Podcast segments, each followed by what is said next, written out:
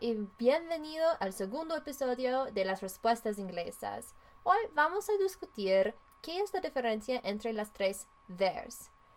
Eso es there, T-H-E-R-E, there, T-H-E-I-R, y there, T-H-E-Y, apóstrofo R-E.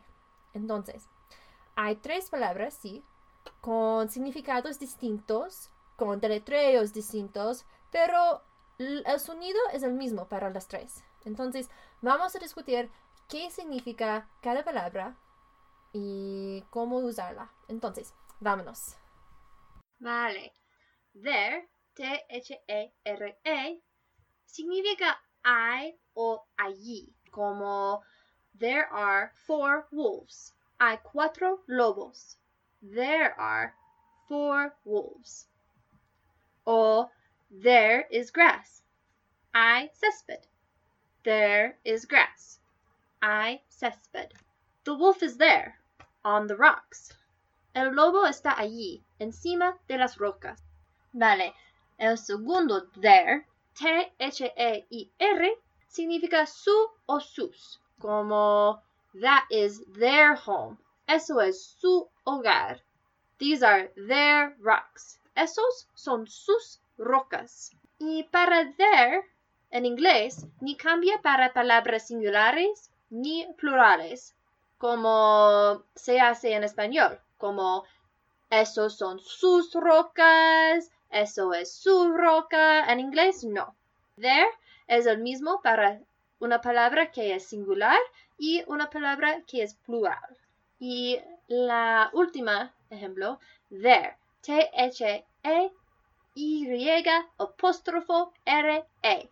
Significa ellos o ellas están. En realidad es una contracción o en inglés a contraction. Mm, eso es donde las palabras se combinan y acortan.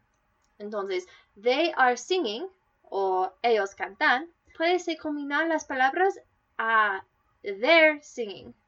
Ellos cantan. Entonces, they are uh, se vuelve en there. They are singing, they're singing.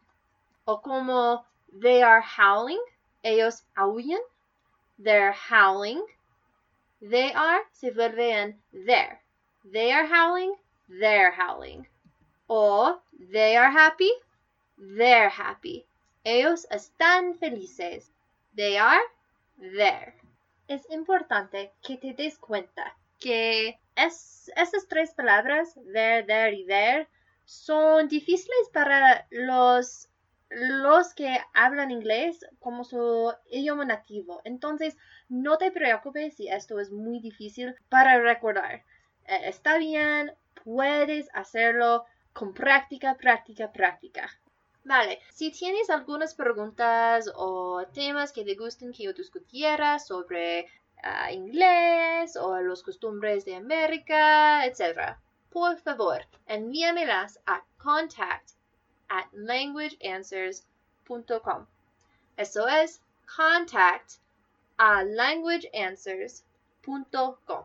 Muchísimas gracias por escuchar. Si no quieres faltar ningún episodio, por favor, suscríbete vía o a través de iTunes o SoundCloud y si puedo subir a otra plataforma, te lo diré. Y si te gusta este episodio, por favor, dejas un comentario a través de iTunes. Cualquier comentario positivo sería increíble. Entonces, gracias por escuchar mi episodio y nos vemos la semana que viene. See you later. Vale. Espero que ahora todo sea, como se dice en inglés, clear as day o claro como el día. Y nos vemos la semana que viene para un otro episodio de nuestro programa. Y todas las notas para este, este programa yo voy a poner en si estás visitando esto por YouTube en los comentarios y si estás por podcast en las notas del programa. Entonces, hasta luego. See you later.